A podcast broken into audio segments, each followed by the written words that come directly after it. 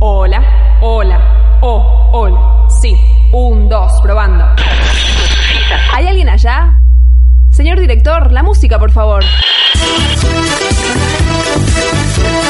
No, no, no, esa no es. No, esa tampoco. No, esa tampoco. ¿Usted sabe qué es esto?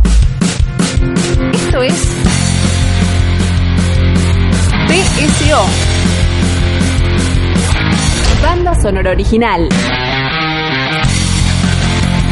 Somos radio. Somos texto. Somos entrevistas. Somos experiencias. Somos BSO. Banda sonora original. Temporada 7. Escuchanos. Yo soy Vulcano. Léenos. Acompañanos. Siempre por www.bsoradio.com.ar.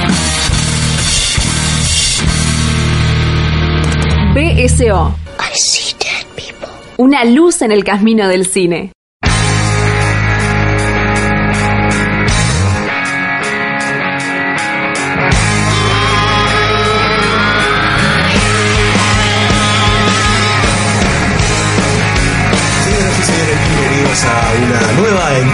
De banda sonora original, nueva temporada, ¿sí? Nos hemos apropinguado a un nuevo estudio, señores. Eh, tengo una compañía, tengo alguien que dijo, bueno, voy a empezar con este pibe para que no haga quilombo, mi amigo personal, Fabio Damián Villalba. ¿Cómo le va? Buenas noches, Pirulo. Bienvenidos a una nueva temporada. Bienvenidos, Pirulo, a una nueva temporada de SEO. Eh, ¿Qué vamos a hacer este año, Villalba? Yo estoy un tanto desconcertado. Y imagínense que yo tuve que venir a un lugar donde no venía habitualmente. Me perdí, no encontré las calles. Es un nuevo estudio, es un nuevo lugar. Claro, pero aparte, pero perdón, yo lo estoy exagerando un poco porque en realidad es a dos cuadras de donde estábamos habitualmente. Ah, me lo hubieses dicho antes. Ah, ¿vio? ¿Pero qué de dónde viene usted? ¿Del otro lado? Y yo siempre vengo del otro lado. Bueno, así empieza este primer eh, capítulo de banda sonora original, temporada 7 en el año 2018. Nos hemos cambiado de estudios y ya no estamos más en los estudios de La Rocker. Eso no significa que no tengamos contacto con Radio La Rocker, eh, que está justamente aquí a dos cuadras en el barrio de Parque de los Patricios, ya es una habitué para nuestro programa, eh, sino que pasamos al formato podcast. Así es, igual a Juan lo tenemos acá encarcelado, Sí, está- controlando todos los aparejos. Está ahí, ab- está ahí abajo pidiendo por favor que alguien le dé agua. Así que si algo sale mal, son los intentos de pedido de auxilio de Juan, este, que quiere que lo rescaten. Yo, la verdad, hoy le di unas galletitas, pero. Unas galletitas gaona. No, Gaona no auspicia más banda sonora original. Maldición. Tenemos muchas novedades para este 2018, señoras y señores que están del otro lado. Tal vez se preguntarán qué va a pasar, porque estuvimos bastantes meses fuera del aire, no mucho más de lo que solemos estar en parte del verano y los primeros meses. Siempre arrancamos en abril, más o menos, mayo. Y hoy es un día muy especial porque justamente empieza el Bafisi. Entonces, como que tomamos el impulso y arrancamos justamente en este 2018 estudio nuevo BCO autárquico y autónomo, digamos, ¿no? Tenemos nuestro podcast, nuestro canal y estamos potenciando nuestra página web. Así es, fue un verano a mucha escritura, con muchos amigos Sí, nuevos que sí, se sumaron, sí. con muchas publicaciones asiduas, vamos a decir, Sí, señor. Donde pueden obviamente visitar todo eso que se publicó durante el verano y que se va a seguir publicando en www.bcoradio.com.ar. Sobre todo en la sección BCO Escribe, que es la que más se nutrió durante el verano y que se seguirá nutriendo durante el año. Se han sumado al equipo varias personas, entre ellos Andrés, Andrés eh, Brandaris, Belén Saitúa, bueno, varias personas que han escrito, bueno, tenemos, hace poquito salió un doblete entre Adrián Smukler y Mariano Morita sobre los 20 años de Titanic, tenemos nuestros queridos textos cortos, ¿sí?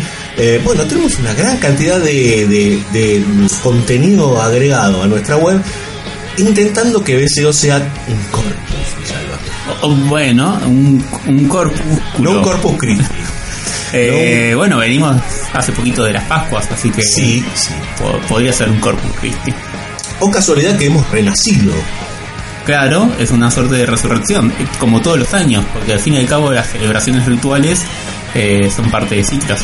Por supuesto, y siempre están conectadas con la tradición, que es esta idea de traer nuevamente, ¿no? Claro, les recomendamos la lectura del mito del eterno retorno de Virichea Elíade. Muy bien, Pues sí, bueno, es un, un gran tema para discutir el eterno retorno con todas las versiones que hay, digamos, ¿no? Bueno, Eh. pues podemos hacer que eso sea parte de BCO 2018.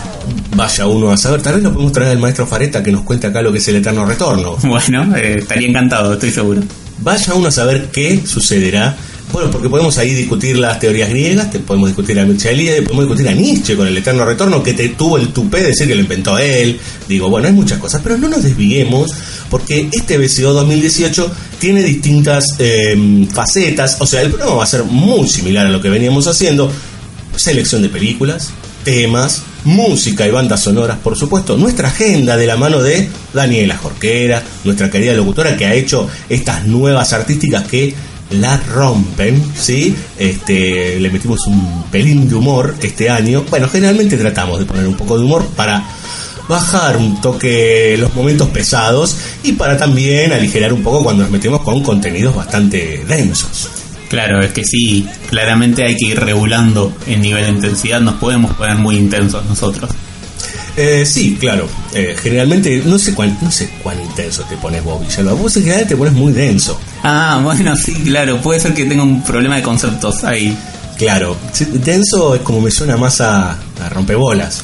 Ah, gracias, Cirulo. Está bien. Arrancamos bien la temporada. Así empieza la temporada. Los dejo con Cirulo. Claro, eh, Villalba se retira, vino acá a saludar, en realidad me vino a tomar el café y se va. Eh, bueno, nada, es una broma, señoras y señores. Si ustedes se quieren comunicar con nosotros, tenemos un montón de vías de comunicación.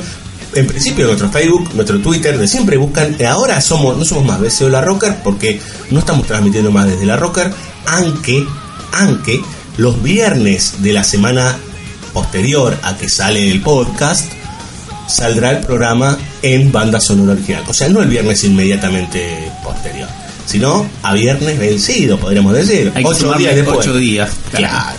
Entonces, los jueves tienen estreno, ¿sí? Los jueves salimos con un podcast nuevo y los viernes el señor Juan Sixto tiene la amabilidad de repetirnos este, en su programación habitual, digamos, ¿no? Claro, y también eso implica que vamos a salir en Santa Clara del Mar.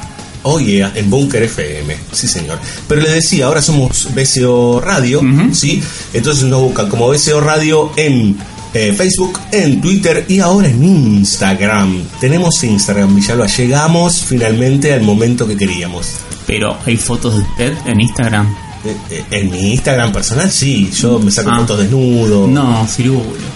Pero claro, si a mí me gusta sacarme fotos desnudo, yo después me las muestro a mí mismo. Eh, Ay, Dios. Que- que bueno, pero Villalba, eh, usted ya es un amigo hace muchos años. No, bueno, pero hay, hay ciertos puntos, hay ciertos lugares en los cuales la amistad no debe trascender, ¿no? Debe quedarse como en el umbral. A, a diferencia de otras cosas donde hay que cruzar el umbral, Ah, bueno. hay otros lugares donde, bueno, eh, Por la duda, quedémonos ahí, ¿no? y quedémonos ahí. Muy bien, señores. El programa, como decíamos, en su tono habitual tenemos selección de películas. Estamos en el comienzo de Bafis y también hay que mencionarlo. eh, tanto el señor Villalba como yo estaremos recorriendo el festival, viendo algunas películas. También nuestra compañera Luciana Eras y también Laura Marajowski, que estará dando vueltas con el programa cada tanto, estará apareciendo, como también otros personajes que estarán por allí ¿sí? este, diciendo, che, quiero estar al aire y vendrán. En el caso de algunos de nuestros compañeros de siempre. Ya que nombramos nuevamente el Bafisi para no dejar escapar la oportunidad de invitarlos a que obviamente vean el festival, pero vean películas de amigos muy queridos Sí, que por suerte están programadas para el festival. En principio voy a nombrar dos cortometrajes. Uno es de un amigo de la, de la casa habitué de la casa con Mariano De Morita, los más viejos de la casa, diría yo, ¿no? de los más viejos. Pero uno de los más jóvenes. Claro, bueno, no tan joven, tiene un año menos que yo, por favor. Bueno, usted es un Benjamín Villalba. Sí, no, Fabio. Eh, que su cortometraje de cuento de fin de semana se encuentra programado dentro de la muestra de cortos argentinos, la muestra de cortos argentinos número 4, si mal no recuerdo. Sí, el estreno es el próximo martes. El estreno es el martes 17 a las 23 horas. Y también el cortometraje Acapulco del amigo Ignacio Oyuela. Sí, señor. Saludos al señor Oyuela que hace añares que no, no, no lo veo. Y yo también, bueno, usted vio cómo es el, el destino, ¿no? A veces nos junta, a veces nos separa. Pero el querido Nacho tiene su corto Acapulco dentro de la competencia de cortos argentinos. Sí, sí, sí. Si mal no recuerdo, ahí es el programa número 3. Igual se pueden fijar en el catálogo, en la, en la grilla de Bafisi. Sí, señor. Ambos elementos se encuentran online en casi cualquier página o en la misma página del festival. Es más, pueden encontrar primero los títulos que deseen en nuestras recomendaciones de BCO Banda Sonora Original, en BCO Escribe, donde nueve sujetos han dicho, che, yo quisiera que ustedes miren, o yo voy a ver esto, fíjense. Sí, claro, nos pueden encontrar esas películas si quieren propiciarnos algún insulto o lo que sea. Eh, Por supuesto, porque generalmente más que recomendaciones son intenciones, digamos, ¿no? Una cosa más cercana a, bueno, a ver si esto está interesante o no. Hay algunos autores que uno ya conoce. Bueno, ahí está el señor Villalba, está Laura Marajowski, está Vélez Altúa, está el amigo Grandares, está Salvador Sabarés, otro amigo de la casa, está el amigo Nicolás Aponte. ¿sí? Eh, somos nueve en total, Luciana Eiras, bueno, ahí todos intentando decir eh, qué podemos llegar a ver ahí. Claro, Eh, ¿Qué le parece, don Villalba? Si empezamos con el tema de hoy. me parece que ya corresponde. Sí, ¿no? Ya estuvimos dando vuelta mucho tiempo, se nota que no estamos ahora en un tiempo radial y podemos hacer lo que se nos canta. Eh, nos metemos con un tema livianito, livianito, livianito, don Villalba. Bueno, hay una tradición de los últimos años en BCO de comenzar con algún tópico que tenga. ¿Cómo decirlo? Eh, que comporta cierto espíritu con sucesos, situaciones, etcétera, que estamos viviendo en la época. Por ahí no Sí. situaciones que nos peguen puntualmente a nosotros como porteños, argentinos, lo que sea. No. Pero, pero sí cierto movimiento global. Sí, algún, algún elemento coyuntural. Por ejemplo, eh, lo que recorrió los últimos días fue eh, la cárcel para el presidente brasilero, Lula da Silva, digamos, un suceso que conmovió a América, digamos, ¿no? Muy complejo y bueno, ahí ya de por sí ahí podemos estar hablando cuatro o cinco horas solo de qué está pasando a nivel sociopolítico. Pero nos vamos a meter con algo que toca muy de cerca a la Argentina, digamos, es una discusión que vuelve cada cuatro o cinco años, vuelve. Estamos hablando de la justicia por mano propia y hemos elegido un puñado de películas. A ver, la venganza como no como antípoda, sino como en realidad como como un concepto que a veces se está errado, digamos, en, en términos de cuando se dice, bueno, esta es una película sobre la venganza, bueno, muchas veces no, sino que en realidad es una, película sobre justicia por mano propia. No es exactamente lo mismo. Hay matices ahí para discutir y por eso hemos tomado un puñado de películas que nos ayuden a pensar ese tema y evidentemente nosotros vamos a tratar de entender esas películas y qué quieren decir. Obviamente hay un caso muy reciente que no tuvo mucho tiempo en cartelera, pero es Sí. parte del caso con el que vamos a arrancar. Casi que es el disparador. Claro, eh, que es Deseo de Matar, como se estrenó acá en Argentina, que es Death Wish, una película con Bruce Willis, que seguramente la van a ubicar por el póster, Porque hay un hombre pelado. porque hay un hombre pelado que es Bruce Willis, este, porque la verdad es que duró, si duró dos, dos semanas en cartelera, Es mucho. es mucho decir, Sí, pero al mismo sí. tiempo, bueno, se estrenó en medio de varios tanques, de varias películas que tenían una mayor capacidad de arrasar con la taquilla. Sí, totalmente. Es una película de segunda línea hollywoodense. Claro, y que además yo creo que le jugó por lo menos en contra en Argentina no haberse estrenado con el, el título que tuvo en Argentina la película original, que es El Vengador Anónimo. Exacto, una película que esa sí tuvo mucho éxito. Es una película que aquí, la original estamos hablando, la que es protagonizada por nada más y nada menos que Charles Bronson, eh, un ícono del cine clase B, Sí. podemos decir, y de los westerns de los años 60 y 70. Eh, si uno ve la, ahora vamos a hablar un poco de la carrera de Charles Bronson, pero uno ve el recorrido que tuvo y Death Wish es casi como la marca, digamos, ¿no? Porque después tiene películas como Matar al asesino 1, este, Tiempos de guerra y asesinato 2 y así, así, así.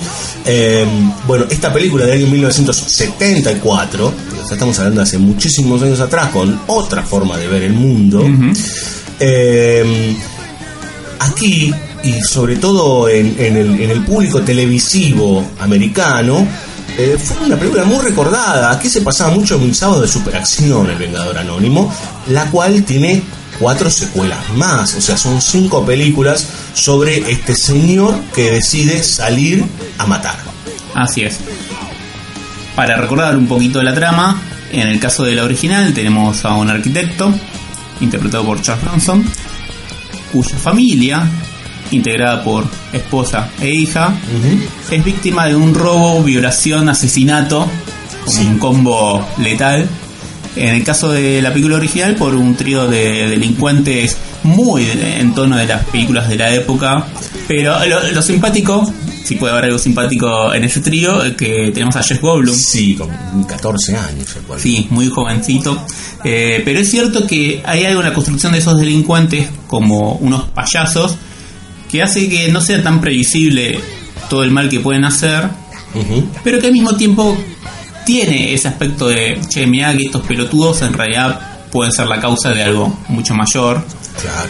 Lo cual después con el punto de vista de la película que vamos a discutir a lo largo de este bloque, habría que ver qué onda. Pero lo cierto es que tenemos este puntapié inicial para el raíz de Charles Bronson de venganza o de justicia por mano propia, ya que de alguna manera tiene elementos que yo creo que hay personaje por antonomasia de todo esto que podemos discutir, pero que, que vamos a encontrar.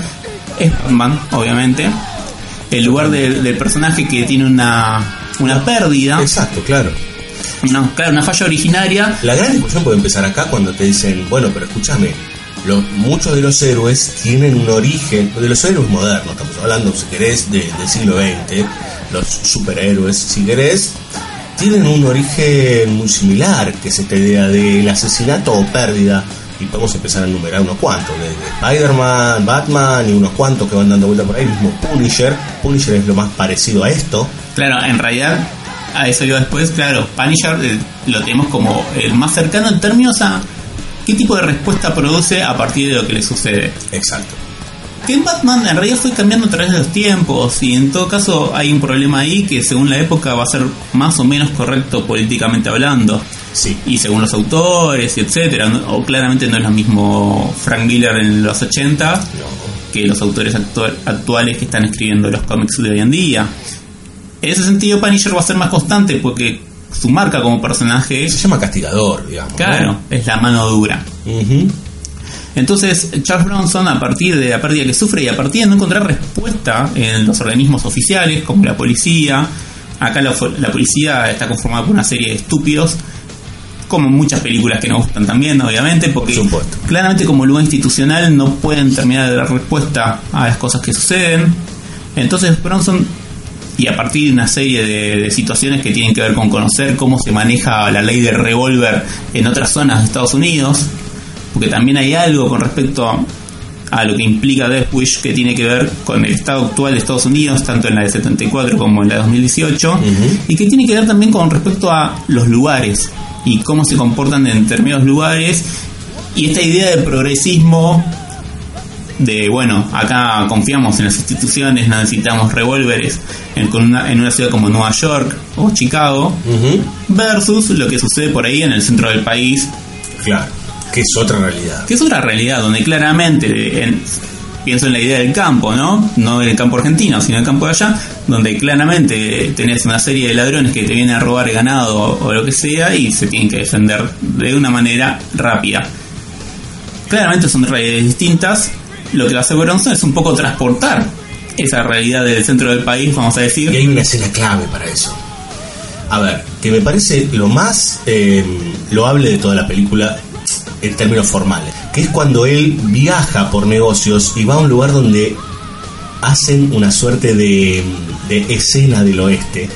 Él va al, al oeste profundo, por decir, o al campo profundo de los Estados Unidos, y él ve cómo se maneja en una escenificación la justicia en antaño, en la América que estaba creciendo. Y a partir de ahí es cuando empieza, no, no está eh, no está puesto en la película, pero uno quiere creer que a partir de ese momento él toma mucho de eso que decís vos, vos muy bien y es lo que empieza a utilizar en la urbe, más particularmente en Nueva York.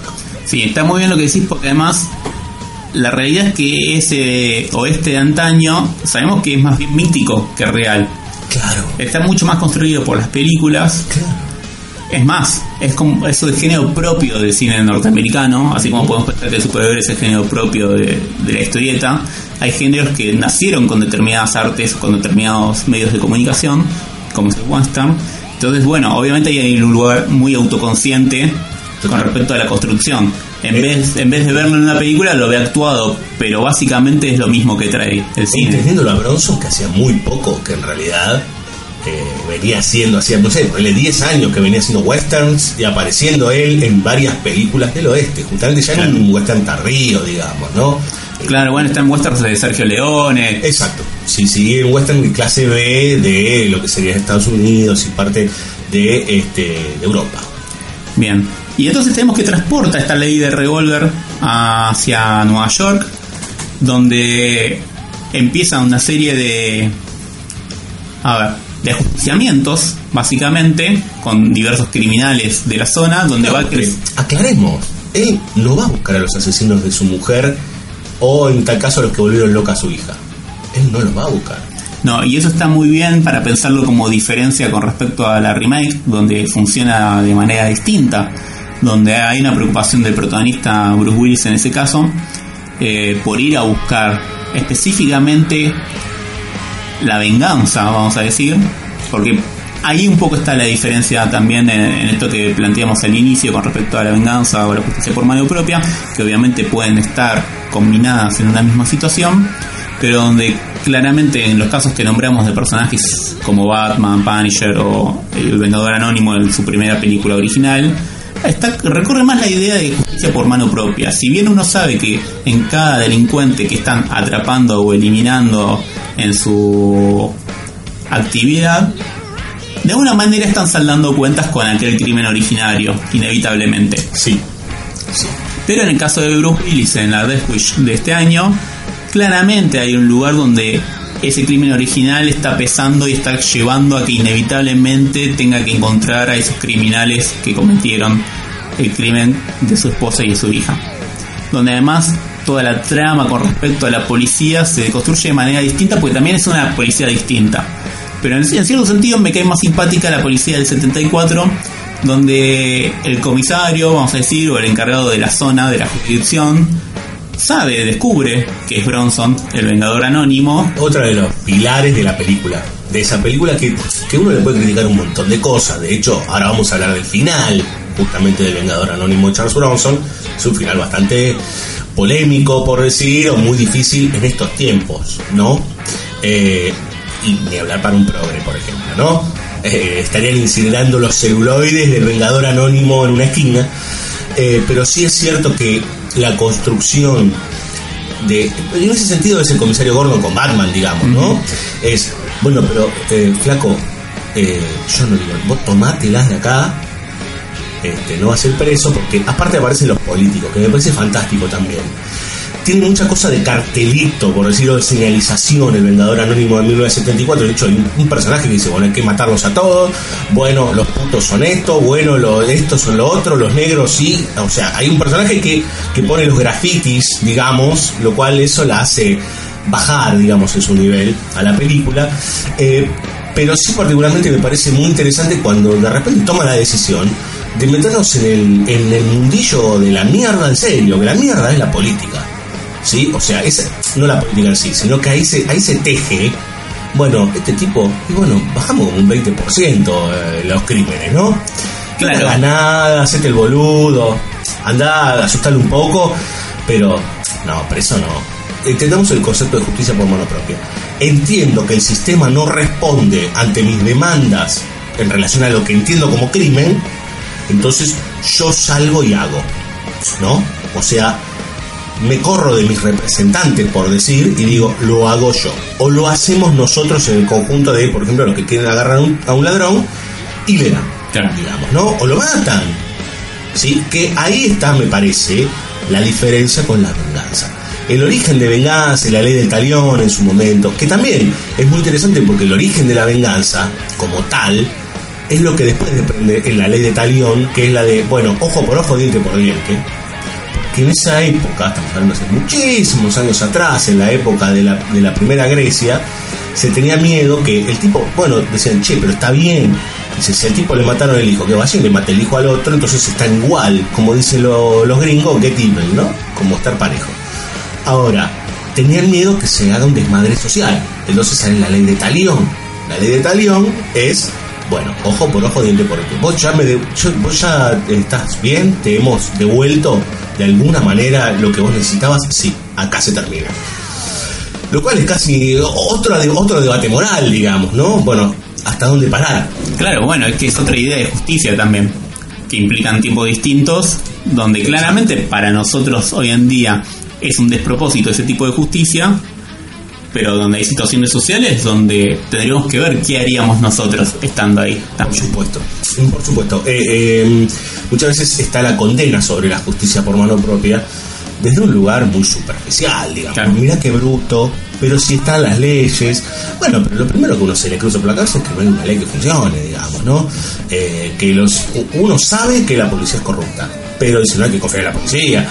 Dice no confiemos en la justicia, pero la justicia es corrupta o la es corrupta, ¿no? Porque esa es otra palabra que también da mucha vuelta. Es es es eh, falaz, es falente, tiene un montón de cuestiones. Eh, entonces, eh, bueno, ¿de qué, lado, de, de qué lado nos podemos parar, digamos, si no vemos eso particularmente? Y eso para mí deviene de lo que fue el siguiente, la siguiente estructuración, que es el Estado de Derecho, digamos, ¿no? La norma que marca hacia dónde ir.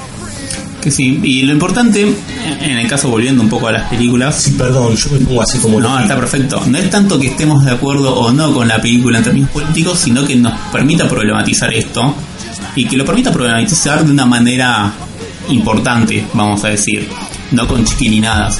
En el sentido de que me parece que la película del 74, más allá de sus carteles, que específicamente hasta tiene carteles, ahora cuando vos dijiste los carteles, digo, trabaja mucho con la idea de, de los medios de comunicación y su publicación de las portadas as- muy al, al tono de cómo son las portadas de noticias acá en Argentina.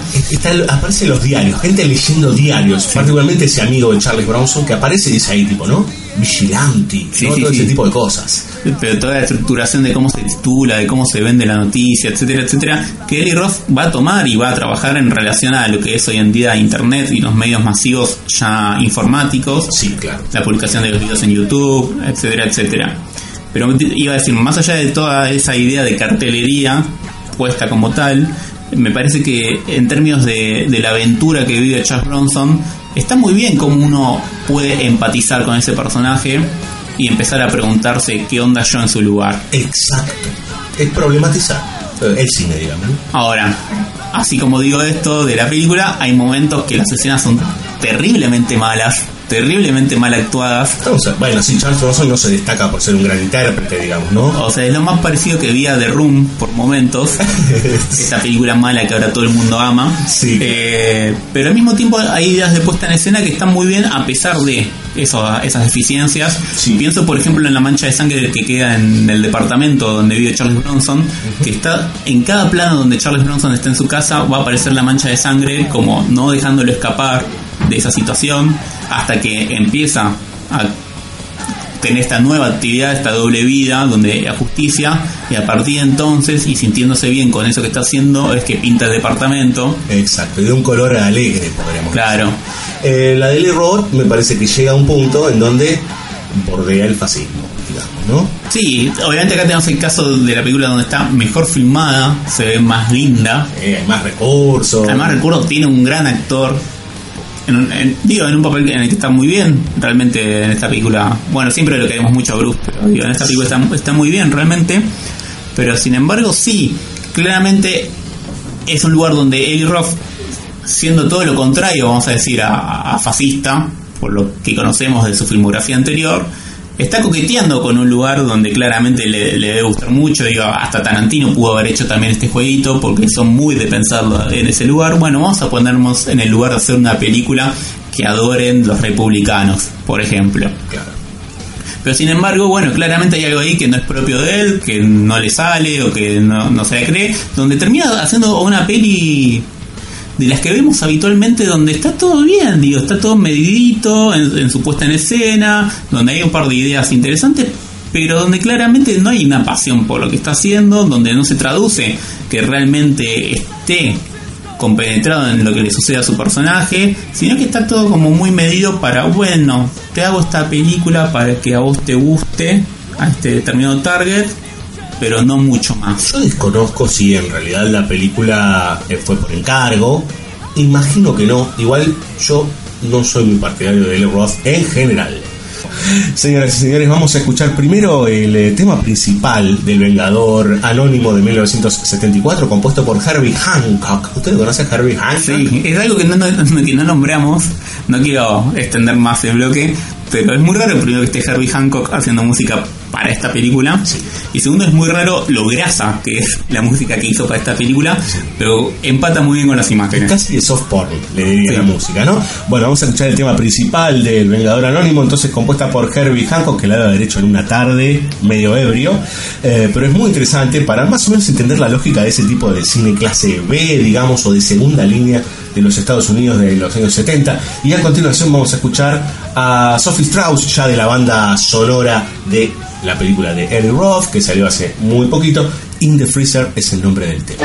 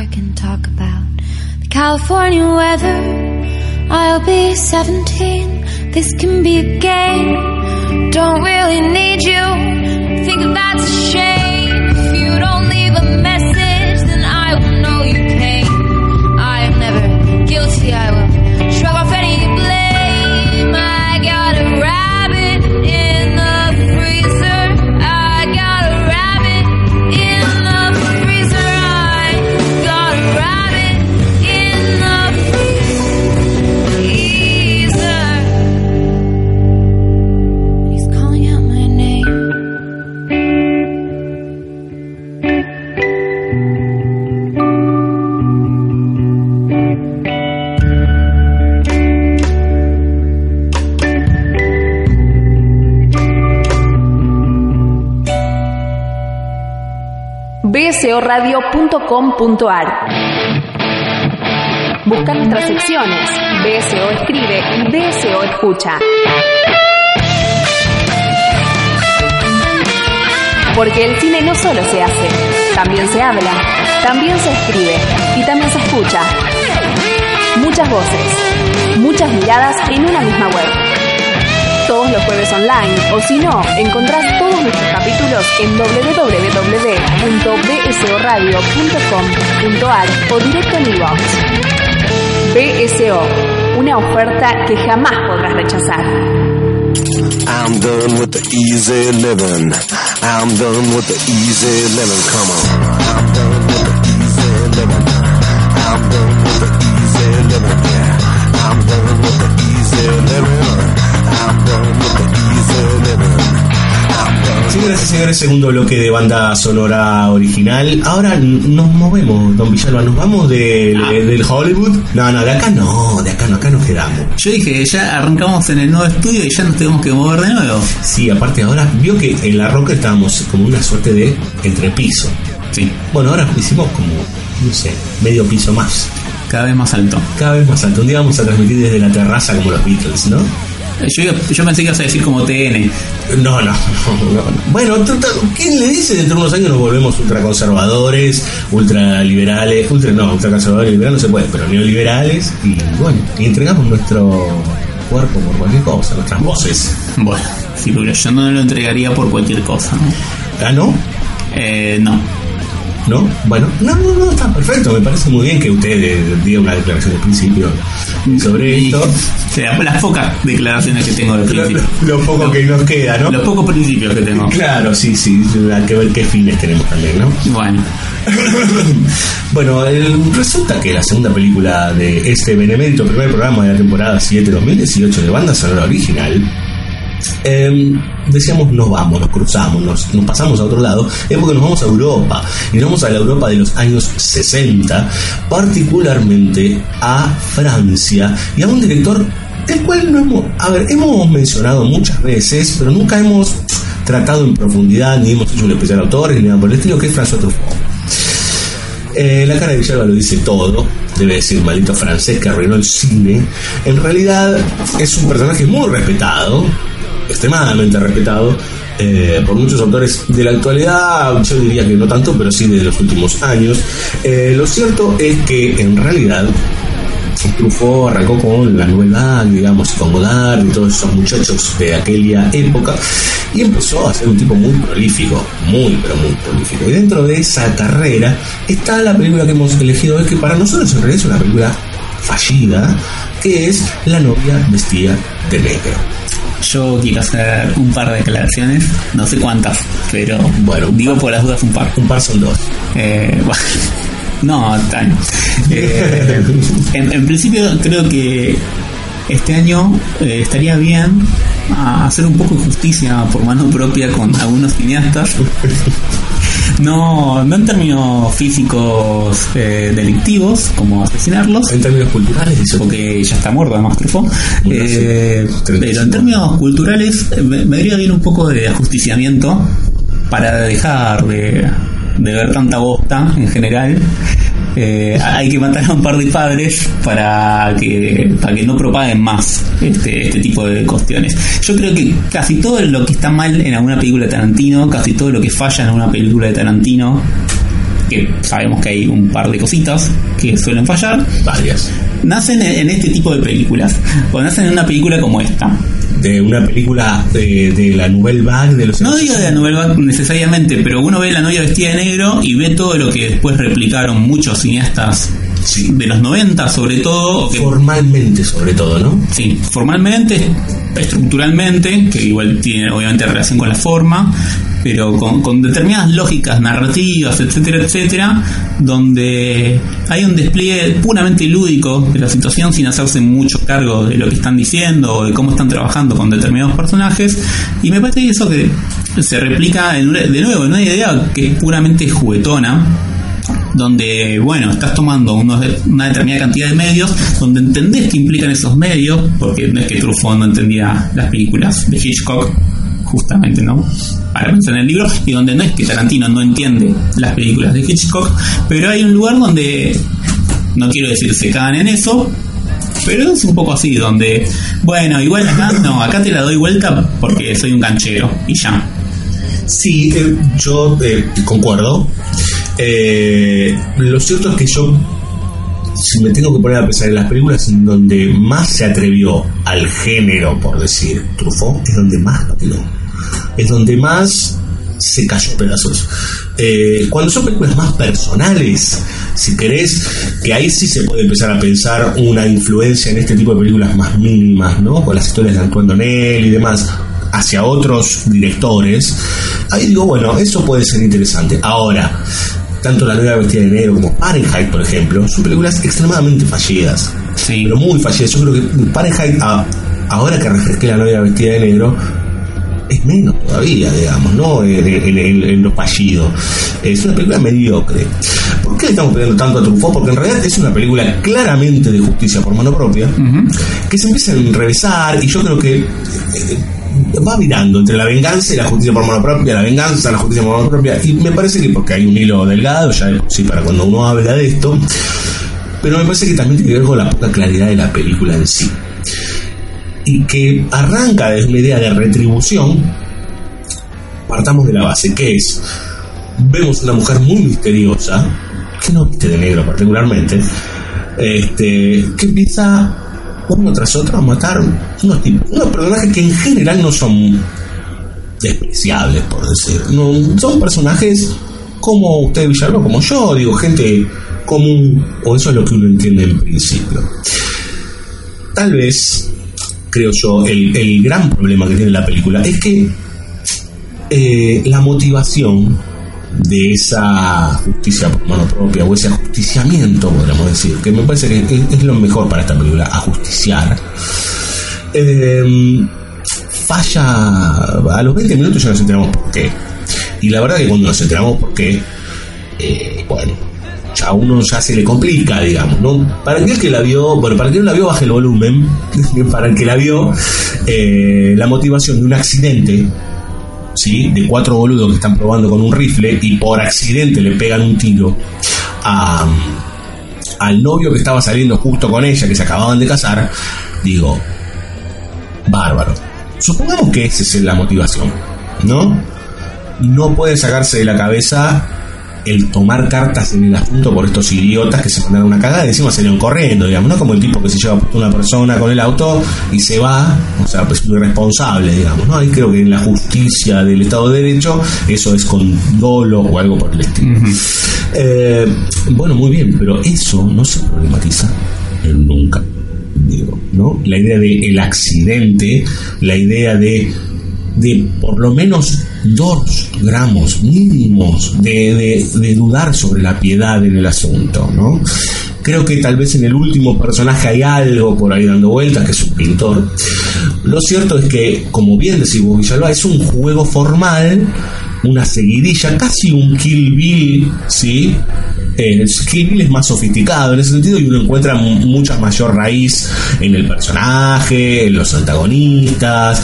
Digo, uno empieza a encontrar muchas más cosas, bueno, porque es una película, es una película doble, digamos, de casi cuatro horas o cuatro horas y pico.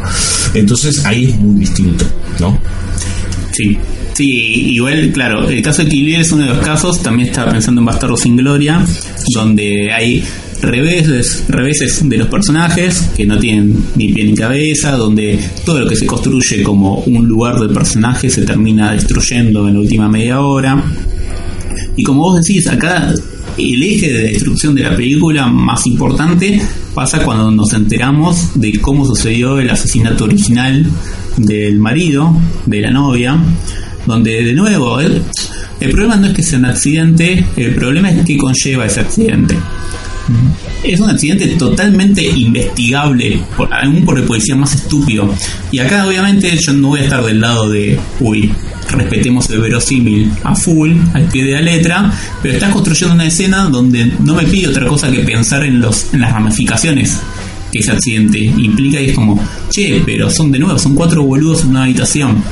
Cualquier policía, lo- o sea, puede investigar quién alquila esa investigación, de esa habitación, etcétera, etcétera. O sea, sí, la manera en que vos me mostrás cómo se origina el problema de tu protagonista es la manera en- por la cual yo entiendo que no podría existir esa película, en principio. Sí, o en tal caso, yo la, la primera pregunta que me hice cuando revisé nuevamente esta película es, che, ¿ella cómo los encontró? Es que eso, básicamente. ¿Cómo encontró? Digo, esto, cu- aparte está el relato de los tipos que se escaparon, salieron cagando apenas salió el tiro, porque se tuvieron miedo. ¿Cómo saben los nombres, las ubicaciones? Digo, no estamos en el 2018 que buscas en Google y te aparece tu número de quit. ¿No? Digo, eso, porque básicamente lo que sostiene esa, a ver, y ahí me parece que es el gran problema de ciertos calleristas también, ¿no? Que es, bueno, el maestro, Hitchcock en tal caso, ¿qué hacía? Generaba una estructura de culpable, falso culpable, inocente, toda la duda entre el bien y el mal, qué sé yo. Policial thriller. El policial y el thriller es hombre del bien, hombre del mal y relación, conflicto. Está bien, está bárbaro, pero eso hay que llenarlo, digamos, ¿no? Y acá está eso, porque es la mujer que va en busca de lo que ella cree que es el bien, o su, su bien, en tal caso, eh, pero y todo lo demás lo que lo sostiene es muy difícil de creer. Digo, inclusive el primer asesinato, cuando no sabemos nada de nada de nada de ella, no lo puede creer nadie, digamos. Una mujer vestida de blanco, muy linda, en una fiesta con 100 personas. Y empuja un tipo por un balcón y se va caminando. Digo, entonces es prácticamente es el concepto por encima del sentido. O sea, es conceptual, es, una, eh, es el asesinato por tal cosa y tal cosa y tal cosa, que deviene de tal otra, tal otra, tal otra. Eso no es el sentido, digamos, ¿no? Eso es una explicación. No, totalmente.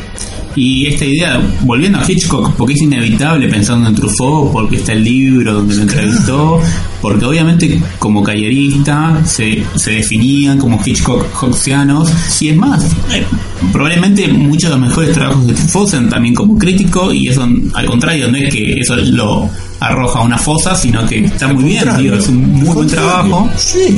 pero donde evidentemente cuando iba a realizar su película, por H por B, esas cosas que había comprendido no se ponen en juego. Y esto obviamente, un- yo sé que se puede decir como, ah, qué fácil que lo haces vos sentado acá en el escritorio del nuevo estudio de la de BCO. Pero en realidad es como, no, bueno, claramente tenemos que poner a la película en su lugar porque para algo la estamos pensando y para algo se hizo la película para ayudarnos a pensar determinada cuestión. El problema es que la película este en específico no nos está ayudando a pensar nada, salvo en lo fallida que es. Sí, yo creo que el, el momento más interesante de toda la película, más rico, es el momento en que se confiesa. El momento en que la protagonista se confiesa. Y no vemos la cara del cura, si no recuerdo mal, nunca vemos la cara del, del padre cura o del párroco que la está escuchando. Y ahí hay un mínimo, hasta inclusive de expresión de la actriz, que no me acuerdo el nombre. Eh, Jean Moreau. de Jean Moreau, gracias. Porque también hay, hay un jueguito interesante que yo la verdad que no termino de comprender como, la verdad que Jean Moreau a mí nunca me generó nada en términos emotivos ni eróticos.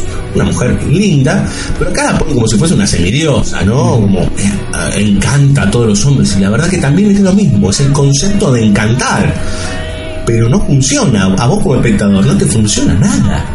Digo, porque inclusive ella no tiene ningún tipo de actitud en relación al encanto. Es una persona ascética, con cara de culo, muy enojada. Digo, no hay, no hay nada que funcione. Por ejemplo, Kill Bill, sí. A uno le atrae, en muchos momentos, le atrae Uma Thurman. Porque, hay- bueno, es un poquito pillo también Tarantino y que tiene sus recursos como para tirar de, las, de los violines. Pero en este caso, y volviendo a eso, me parece que esa escena, la, la de la confesión, en donde ella hasta se quiebra y no sabe, hasta dice, no sé si existe Dios, y dice, ¿qué haces acá? ¿No? Me parece el, el momento más logrado de toda la película. Digo, ¿qué está haciendo esta mujer acá y qué está haciendo, qué carajo está haciendo con todo esto? Sí, sí, sí, sí, es cierto. Pensaría a futuro, yo no, no lo elaboré mucho, pero apareció la relación de entre esta película, La novia vestida de negro, y Femme Fatal de De Palma. En, Ah. en principio tenemos obviamente la figura de la Femme Fatal, pero tenemos un casamiento, un balcón, Sí, y alguien que necesita ese rostro, por decirlo de una manera, Rey está buscando esa foto, Sí. pero que tiene que ver con el personaje de Rebecca Romijn Stamos, porque tiene mucha relación en realidad con todo lo que vos decís el pintor hacia el final. La última secuencia, o por, el- por lo menos ¿no? el, el último asesinato a cumplir, que tiene con este pintor que pintaba su, su cara, la cara de ella sin conocerla, que hay ahí otra idea también con respecto al concepto, etcétera, etcétera, que dejamos para el, para el eventual espectador a pensar. sí, Este, y, yo- y que bordea la alegoría. Claro, yo creo que, que eso se pone en su lugar, como podría decir nuestro amigo Smuggler, con Fatal de De Palma. Eh, bien, Villalba, para discutirlo, vamos a escuchar un poco de música, ¿le parece? Adelante, Cirulo. Vamos a escuchar a Bernard Herrmann, o casualité, decíamos que, bueno, los colaboradores de Alfred Hitchcock, o en realidad casi el coequiper, ¿no? Y es el músico por antonomasia. Si bien hay otros como Franz Watzmann, lo cierto es que Herman es el que está más identificado. Sí, totalmente. Aparte estamos hablando muy pocos años después de Psicosis, justamente una de las obras más representativas dentro de la extensa y vasta filmografía en la que trabajaron Herman y Alfred Hitchcock. Vamos a escuchar ahora la suite eh, completa, 11 minutos, así que te puedes ir a pegar una duchita, comerte un sanguchito, lo que quieras, Villalba. Perfecto, voy a hacer uno de salami y queso.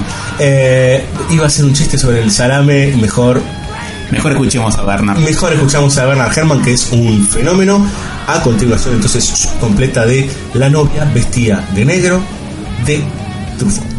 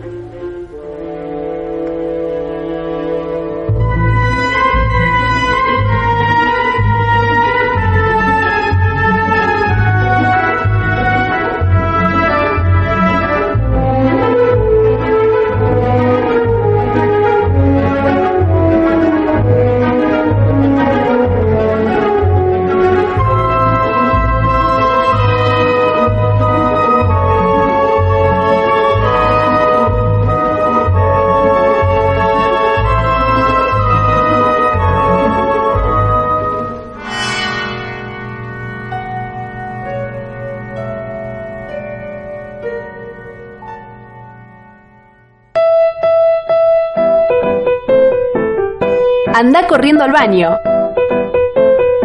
Ya regresa BSO. Banda sonora original. Agenda BSO. Las fechas del cine. www.bsoradio.com.ar Agenda BSO. Las fechas del cine. Bafisi. Festival Internacional de Cine Independiente de Buenos Aires, del 12 al 22 de abril. 36 sedes desplegadas por toda la ciudad de Buenos Aires y más de 400 películas e invitados de lujo. Este año se destaca la presencia de John Waters y Philip Carrell. El festival contará con las competencias Internacional, Argentina, Vanguardia y Género, competencia de cortometrajes, Buenos Aires Lab y otros tantos incentivos más la producción cinematográfica. Estrenos. Jueves 12 de abril. Devastación de Brad Payton. El reencuentro de Richard Linklater. El atelier de Lauren Cantet. Fragmentos revelados de David Blaustein. Jueves 19 de abril. Perdida de Alejandro Montiel. No sigas las voces de Jung Hu. Monsieur y Madame de Nicolás B2. El amante doble de François Ozon. Jueves 26 de abril. Avengers Infinity War de Joe y Anthony Russo. Las estrellas de cine nunca mueren de Paul McGuigan. Nada que perder de Alexandre Mancini. Aterrados de Demian Ruña. Soldado de Manuel Abramovich. Amantes por un día de Philip Carrell. Testigo de otro mundo de Alan Stiebelman. Jueves 3 de mayo. Yo soy Simón de Greg Berlanti. El gran robo de Antonio Negret. Los extraños, Cacería Nocturna, de Johannes Roberts, basada en hechos reales, de Roman Polanski, Yo Sandro, de Miguel Mato, Viaje a los pueblos fumigados, de Pino Solanas, Agenda BSO, las fechas del cine, www.bsoradio.com.ar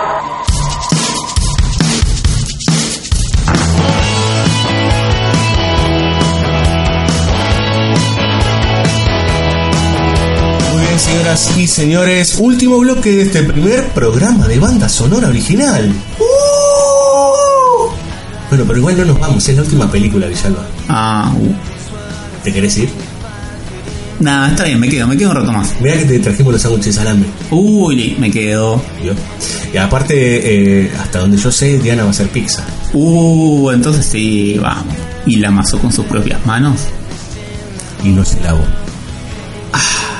Bueno. Pero bueno, si usted tiene problema con la higiene, No, igual vio que se cuenta esto de que el fuego mata todo. sí, gente, árboles. Bueno, pero vio que muchas veces eh, al mal se lo extingue con fuego. Y a veces del fuego sale el mal también. Bueno, si me va a dar vuelta todo lo que digo, Cirulo, mejor prosigamos con el bloque. Sos un pragmático, Villano. Y así está. Así estamos.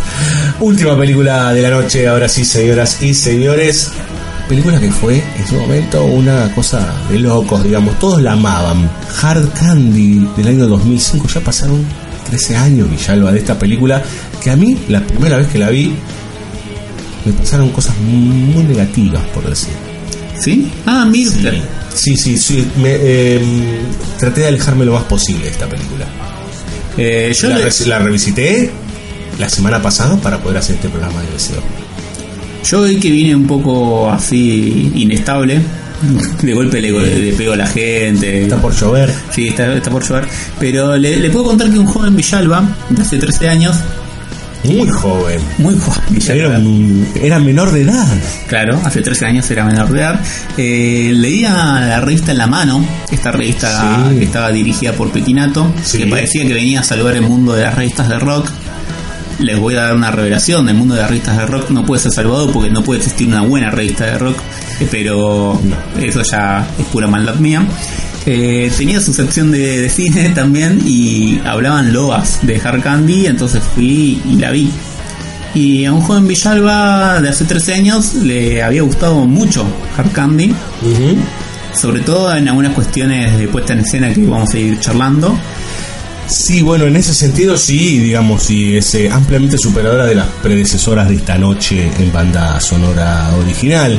De hecho, por ser, es la última justamente porque nos parece que también es la más completa de alguna manera. Sí, sí, hay algo que recuperamos en la tradición de hacer programas donde odiamos todas las películas menos la última.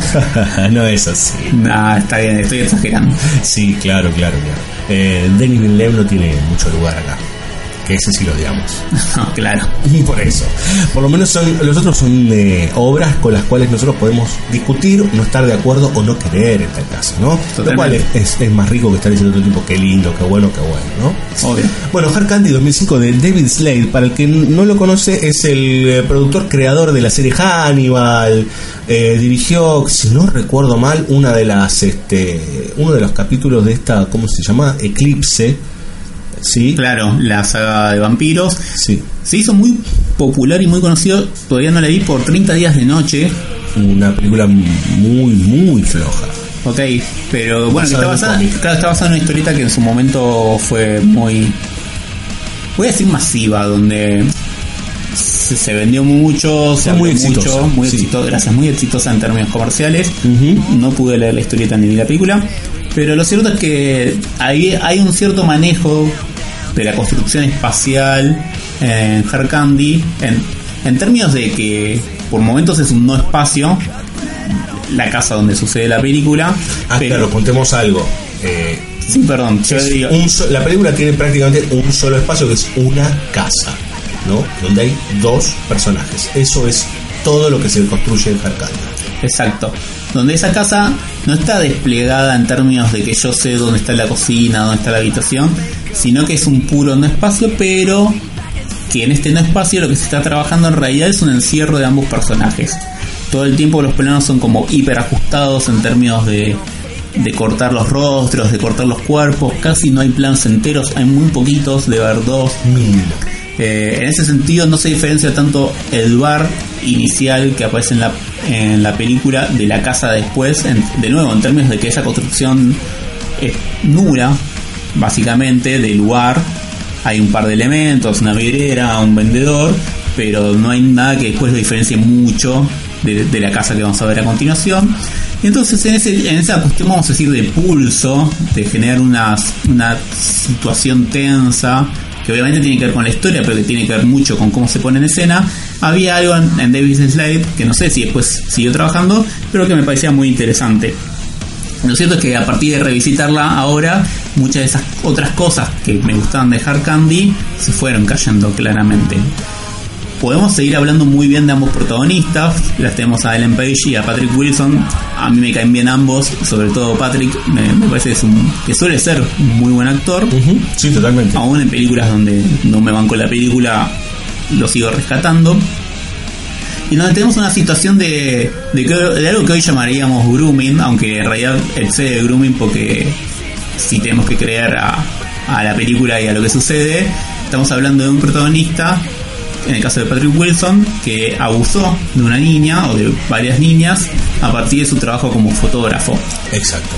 donde le saca fotos eh, de modelaje Sí, el modelaje de Lolitas, digamos. de ¿no? Lolitas, pero donde eso se convierte también en un en una actividad que le permite acceder a, a sus deseos más bajos en términos de pedofilia claramente y donde Ellen Page está coqueteando con Patrick Wilson Eh, la película arranca con un chat Sí, celular eso es muy interesante, digamos, ¿no? Como recurso. La idea de ya plantar mínimamente cómo son los dos personajes y mínimamente el perfil, digamos, de cómo va a ser la relación entre ambos, con un chat, digamos, ¿no? Con un chat que no recuerdo, que es tipo ICQ, una cosa así, digamos, ¿no? Claro, sí, yo dije celular, pero perdón, es 2005. No, no, Eh, no, los celulares no tenían eh, ni- el WhatsApp todavía no, no Tampoco, existía. no, no. Pero sí, sí, es algo así. O un MCN, algo Claro. así, ¿no?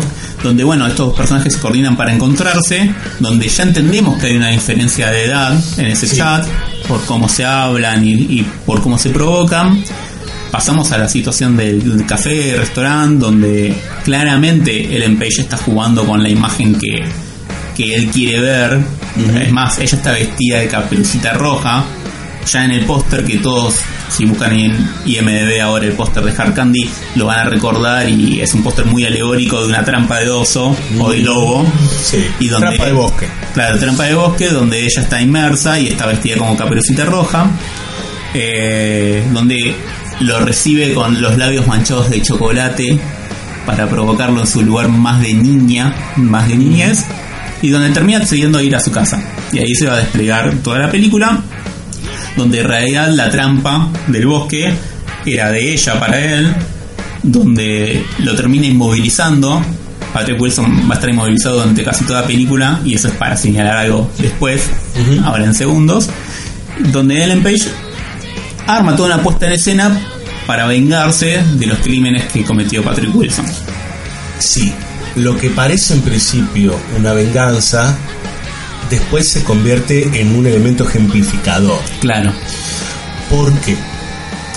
Porque lo que tiene Hard Candy en esto que dice eh, Fabio de lo ajustado en los planos es que te pone en una situación muy particular, sobre todo a mí como hombre, en donde no sabes claramente, y está muy bien actuada también en ese sentido, si lo que ella le está diciendo es una exageración, si él realmente es inocente, digo, es eh, eh, todo el tiempo hay, todo el tiempo no, toda la primera mitad de la película se puede decir un poco más también, un flotar entre esta cosa de una piba que puede estar completamente loca, sí, tranquilamente por cómo actúa, por cómo se mueve, es una adolescente sacada, muy parece en su, en su look muy una adolescente de los 90, esta cosa medio darky, hasta cómo se viste, aparte del empeño es una, una mujer muy flaquita, con, con pocos atributos por decir, ¿no? O sea, este más varoniles inclusive. Eh, y uno nunca termina de ver cuál es el, el costado, no sé si es culpable o no, por qué merece tanto castigo. Y hay un momento crucial para mí en la película, que es ahí donde lo que uno cree como venganza deviene justicia por mano propia. Ella le dice que le va a cortar los huevos, que quirúrgicamente ya está apta, mientras mira un video, ¿no? Eh, para cortarle los huevos. El tipo sufre de una manera y ella le pone hielo y qué sé yo. Y uno cree, esto aparece en los cortos de la Universidad de Buenos Aires en, eh, en nivel 1, ¿no? Pero no, no eh, lo que voy a decir nada más, ¿eh? sino en términos de este, lo que parecía que era una cosa, en realidad era otra. O sea, todo un devenir, que son como 25 minutos o 20 minutos de toda la idea de que le está por amputar los testículos, deviene en que el tipo quiera grite, pida por favor, se rebaje, llore, diga un montón de cosas, se ponga en un nivel que ella hasta inclusive goza, en términos de, de- de verlo como una mariquita, ¿no? Porque le pone esta cosa. Pero eh, en el momento que él descubre puntualmente que esos juegos están en su lugar, que en realidad eh, tenía una pinza que le había adormecido y demás, etcétera, etcétera, etcétera. Entonces, lo que se convirtió en una venganza en realidad en un acto ejemplificador. O sea, una castración simbólica, si querés, donde dice, usted hace esto, puede llegar a tener esto. Ojito. Y eso es eh, básicamente un paralelo al Estado de Derecho. ¿Se entiende? O sea, ¿qué pasa? Si vos cruzás el semáforo en rojo, Villalba, ¿qué pasa? Con un auto, una boleta. Porque el rojo significa que no pasás. ¿Está bien? Bueno, esto es lo mismo.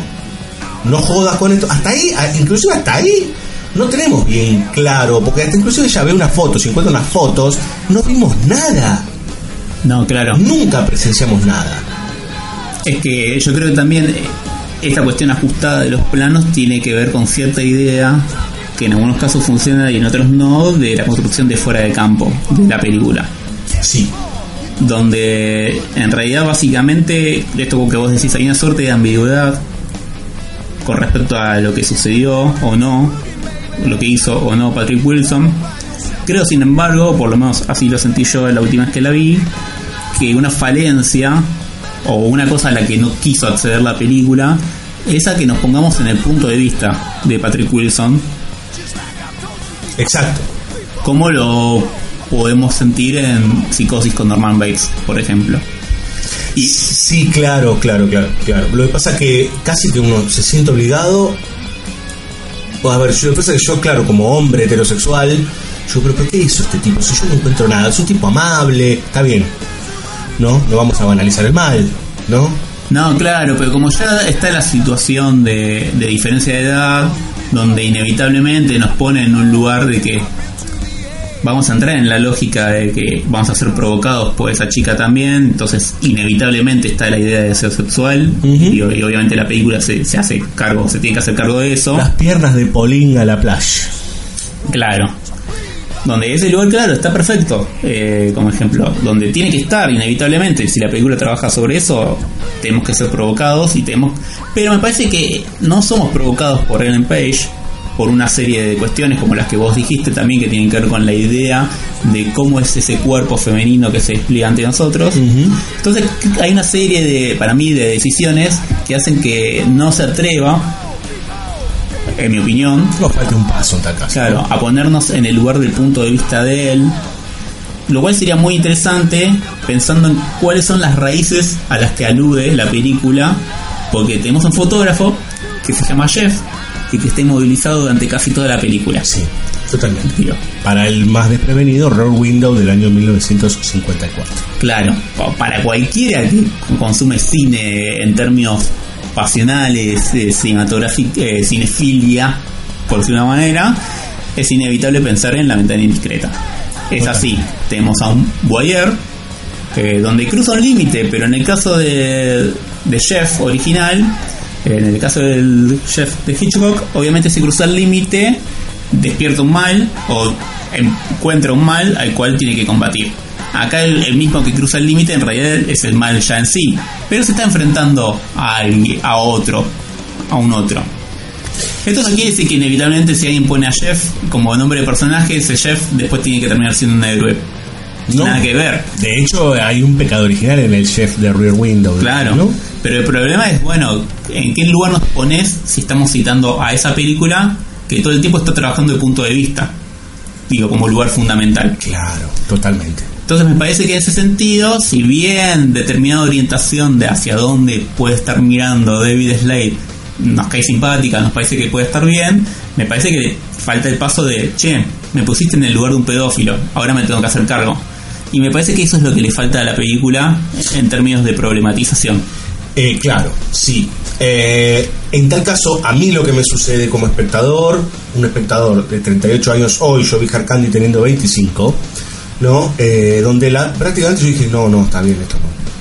Pero está bien esto no porque yo lo que entendí es una película punitoria, Claro, ¿no? Eh, a ver, vos qué hiciste esto, bueno, a la plaza lo colgamos, ¿no? Tal vez hoy entiendo las cosas un poco más difusas. Difusas en el sentido de que. Y yo también le vengo a discutir al Estado de Derecho. Hay que discutirle al Estado de Derecho. No es lo más grande que hay, como la democracia, digamos, ¿no? Está la democracia, todos creemos que es lo mejor que hay. Bueno, hasta inclusive podemos hablar del mal menor. Lo cierto es que hoy la veo con ojos un poco más críticos con eso, entiendo las motivaciones de los personajes, me pasa todo el tiempo que, por lo menos hasta el momento en que es indiscutible que él es un pedófilo, yo digo, che, esto se está yendo, o sea, esta mujer se está yendo realmente al carajo con todo. Hasta creyéndome que le está cortando los testículos en serio, digamos. Y a mí me parece que en ese sentido sigue siendo una película punitoria en el momento, en dos momentos cruciales. En el momento que él descubre que no le cortaron los huevos, sino que le dijeron, mira que te los voy a cortar, lo cual está al límite, digamos, de ser también un, esta idea del concepto, ¿no? Como, bueno, el mensaje, si querés, sí. se superpone al sentido. Entonces, eh, nosotros entendemos sentido como una construcción inacabable, como una construcción, una dirección que tiene la película, una forma de ver el mundo. Cuando uno da un mensaje es como, hola Fabio, te espero a las 4, ¿no? O, te- o, hola Fabio, no, eh, me gusta la democracia. Sí, claro, el mensaje es, che, tipo, ser pedófilo es malo. Claro. O sea, está o, mal. o un concepto. Claro, pero es la, es la idea cerrada en sí misma, donde en realidad sería mucho más loable que me lo diga a que haga una película donde me tiene que hacer sufrir No, claro. unos desvenires que no tienen sentido para eso. Claro, inclusive hay muchos pensamientos, como por ejemplo, che, ¿para qué haces una película que me dice que la vida es una mierda si ya la sabemos todos? Claro, ¿No? totalmente, totalmente. Eh, bueno, eso es un poco más discutible, porque bueno, hay directores que, se- bueno, que se pueden discutir en ese sentido y problematizar. Pero sí, es cierto, claro, si ya está cerrado y no hay discusión al respecto, no hay un atisbo de nada, no hay un... eh, Entonces eso ya se direc- ni siquiera se direcciona, ya está puesto. Claro, que es lo que en este último visionado me, me pareció, que, finalmente hay un lugar tomado desde antes de filmar la película, que obviamente que cada director tiene su postura, pero la cuestión también es preguntarse qué onda, ¿no? Y ponernos en un problema, me parece que suele ser lo más interesante, y que los grandes directores que solemos nombrar trabajan sobre eso. Me parece que en su suerte de corrección política, Slade ya había tomado una decisión y que en realidad lo, lo que te pone como problemática termina siendo más la canchereada de, de ese tipo de final de que no entendiste qué pasó, más allá de que entendiste en términos de qué sucedió puntualmente, te deja con esa sensación de, bueno, ¿y esta piba qué onda? ¿Quién es? ¿Quién es? ¿no? Como una justicia, porque aparte también es deudora de la verdadera identidad de esta mujer. Es la verdadera justicia hecha mujer. O sea, la verdadera, la que debería ser la justicia. ¿Quién es? Digo, porque ese final fugitivo, ¿no? Se cuelga el tipo, queda colgando, ya se va. Créditos. Se va, ni siquiera es que se va con el sol naciente. Se va en un plano que parece tipo que falta el por racor, falta el que viene, ¿no? Sí, Por sí. simétrica complementaria.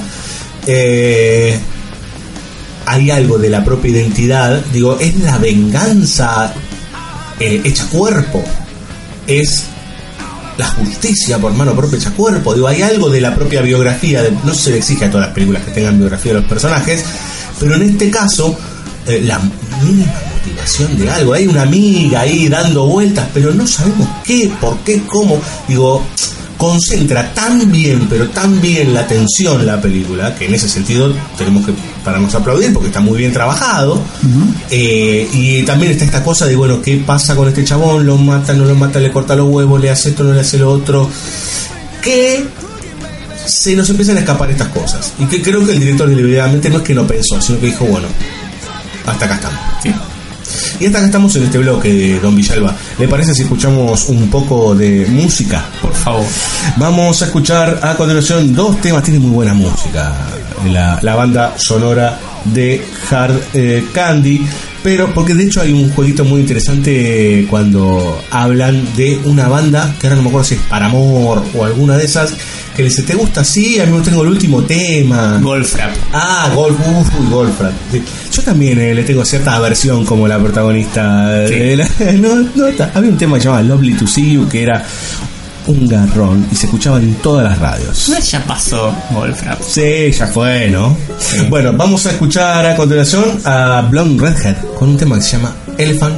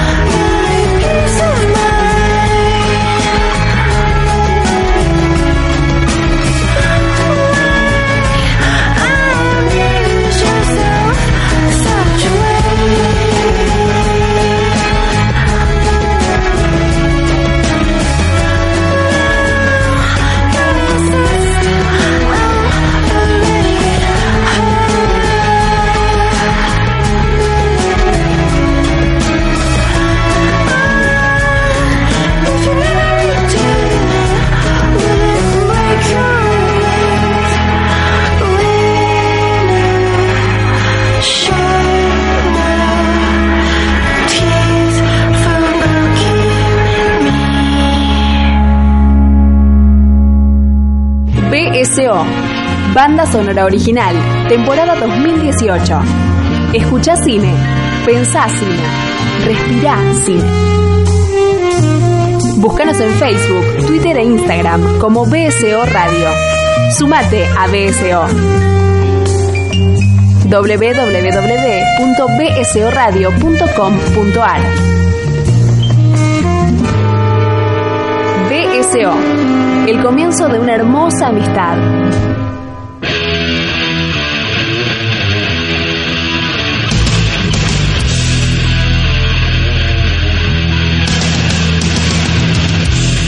Muy bien, señoras y señores, suena eh, Ricardo Iorio y Alma Fuerte, suena lo que a mí me gusta un poquito. Eh, yo sé que Villalba lo ha aprendido a querer con los años, este, a Alma Fuerte y al, al- al- al metal nacional.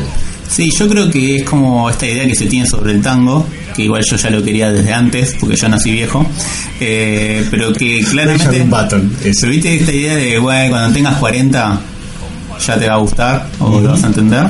Eh, yo creo que con Alma Fuerte, o por lo menos con la figura de Iorio, puede, pa- puede pasar algo parecido en realidad, ¿no? Donde si uno no accedió desde temprano, no se preocupe que le va a llegar. En algún momento algo le va a interesar de, de lo que dice o de lo que canta en tal caso. De lo que dice es un poco más difícil, algunos momentos y otros no tanto. Depende, depende. Tiene sus momentos. Tiene sus momentos. Sus, momentos complicados, igual muy complicados. Sí, claro, tiene momentos imposibles. Sí, sí, claro, claro, totalmente. Señores y señores, se termina Banda Sonora Original, primer programa Villalba. Hemos retornado, Eh, y hemos ritornato. siamo ritornato. Ah, siamo. Siamo. No, sabes que perdí el italiano, ¿eh? Siamo fuori della Coppa. En este verano perdí el italiano. Oh, pero este año viene que es yugoslavo. Vamos a ver, vamos a ver. Estamos en Rusia este año, tendría que hablar en Ru- Cracovia. Cracovia, claro, ahí está. Villalba este año es el ruso, no el italiano. Bueno, vamos a, vamos a aprender un par de palabras en ruso. Por el mundial, nosotros no vamos por el mundial, ¿no? Por prensa. No, no, en el, en el mundial nos va a cubrir a nosotros. Si nos va a llevar puesto. Vamos a tener que hacer malabares, vamos a tener que... Pero igual nosotros somos podcast ahora, así que... Y a esa hora en Rusia están todos durmiendo. Por el 10 de la noche, cuando salen las novedades de BCO. Igual un, un vodkacito. ¿Cómo- ¿Cuál es el diminutivo de vodka? Pequeño vodka. Vámonos, Cirulo, vámonos. Señoras y señores, muchas gracias por acompañarnos, por estar siempre del otro lado. Les recordamos, encuéntrenos en Facebook, Twitter e Instagram, ahí todas nuestras publicaciones. Tanto los programas de todas las semanas, que saldremos los jueves a las 22, estará el podcast ahí para que ustedes lo escuchen, lo disfruten durante el tiempo que se les cante, va, lo que dure y después lo que esté online. Eh, y después tendrán nuestra sección BCO Escribe, nuestra sección BCO Escucha. Tenemos al amigo Villalba escribiendo, me tienen a mí escribiendo, a Mariano Morita, está Laura Marajowski, está Belén Saitúa. Bueno, hay un montón de gente, está el amigo Andrés Brandaris. Y me estoy olvidando de. Euge Rimoldi. También está Eugenia Rimoldi, que también está este año empezó a hacer algunos eh, textos con respecto a algunas películas. La sección novedosa es textos cortos. Así es, donde nos pusimos los cortos porque era verano y... A batallar. Claro, es que sí, ¿para qué hablar tanto? Exacto, ya hace siete años, este va a ser el séptimo en realidad, que estamos al aire, también hay que escribir. Porque como decimos, el cine no solo se hace, sino también se escucha, se habla, se dice, se piensa. La comezón del séptimo año. Exactamente. O sea que si pasamos este séptimo año, Villalba, La gloria. eh, seremos eternos. Bueno, quienes son eternos es la banda que vamos a escuchar ahora. Sí, señor. Antes que nada agradecemos a todos nuestros compañeros, ¿no? A todos nuestros compañeros, compañeros no, compañeros, compañeros. Co- Compañeros, no, vamos a, vamos a empezar a hablar con X y con E, no, Cirulo, nosotros Pero- somos otro programa. No, no, no. Yo, eh, no, yo generalmente no, no, no, no esa de todes y, y no, no, no lo comparto. No, no la curto. No, eh, cada vez estoy más en contra del eufemismo en esas cuestiones. Para algunas cosas está bien, para otras no. Pero para esa todes, todi, Y es que cuando una pelea se convierte en un eslogan, es un problema. claro. Y el tema es que a veces da lugar a lo que verdaderamente hay que combatir. Porque termina abriendo. Bueno, no, pero basta, basta, Villalba. Perdón, perdón. Estuvimos Le- como casi Le tiré de la lengua. hora 40 hablando de la justicia por mano propia, un delirio absoluto. Eh, los- ¿Venís la semana que viene? Vengo. Ah, me parece que vamos a hacer algo de fiestas, ¿no? Vamos a hacer algo de fiesta, pero no sé cuán bien la vamos a pasar. Eh, mira, depende, depende de cómo la, hayamos- la hayamos pasado la semana del oficio, ¿no? Depende mucho, claramente. Bueno, pero tenemos amigos, se come, se bebe. Bafisi no es solamente cine. No, no, claro, son muchas, muchas eh, cosas. Gracias Dani Jorquera, gracias a la Rocker que nos retransmite, nos retransmitirá todos los viernes, a los amigos de Bahía Blanca, a la banda que nos, a ver, nos cedió de alguna manera eh, la música para que nosotros hagamos el tema de apertura que está locutado por Dani Jorquera. Y también a la gente de Shinobi que nos hace siempre el aguante. Gracias a todos y nos vamos con un tema de una banda que a mí particularmente me vuela a la cabeza. De hecho, estoy con una remera en este momento. ¿sí? Sí. La banda del Colorado Mustang. ¿Usted la, la conoce, El Villalba? Colorado Lieberman. El Colorado. del Colorado de Liverpool. No, ¿lo, cono- ¿lo conoce al el Colorado? Sí, yo conozco el Mustang, pero. Ajá, y el Mousse, de chocolate, El sobre Mustang- todo. El Mustaine. El Mustang. Bueno, también. eh, el Colorado Mustaine es el eh, vocalista y líder de Megadeth, la banda de heavy metal y rock pesado que ya tiene casi treinta y pico de años, están desde los 80. Claro. Así que vamos a escuchar un tema que tiene que ver con la venganza, o casualité, en realidad una mezclita ahí, ¿no? Porque es hay que tiven, lo que decíamos antes, ¿no? Como voy a, vamos a emparejar las cosas. Entonces nos vamos hasta la semana que viene con este tremendo temazo de Megadeth. Chao.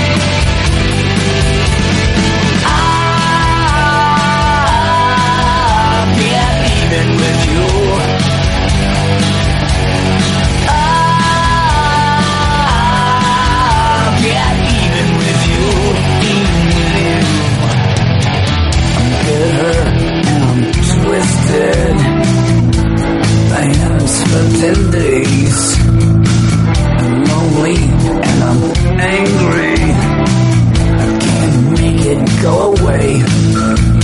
I'm like a bomb that's ticking. I got voices in my head. I got a doll with needles and wishing you were dead. I'll get you back somehow. That's what I'm gonna do. I'll get you back somehow. Your nightmare's coming true.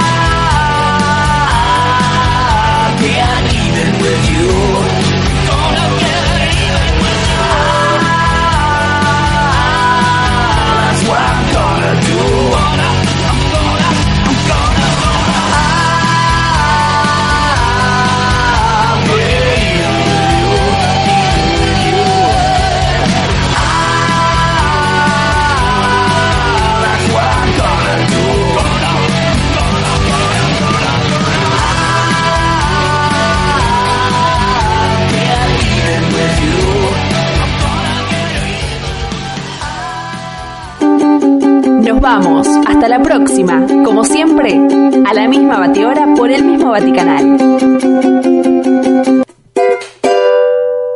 Che, ¿qué canal? Si esto no es tele.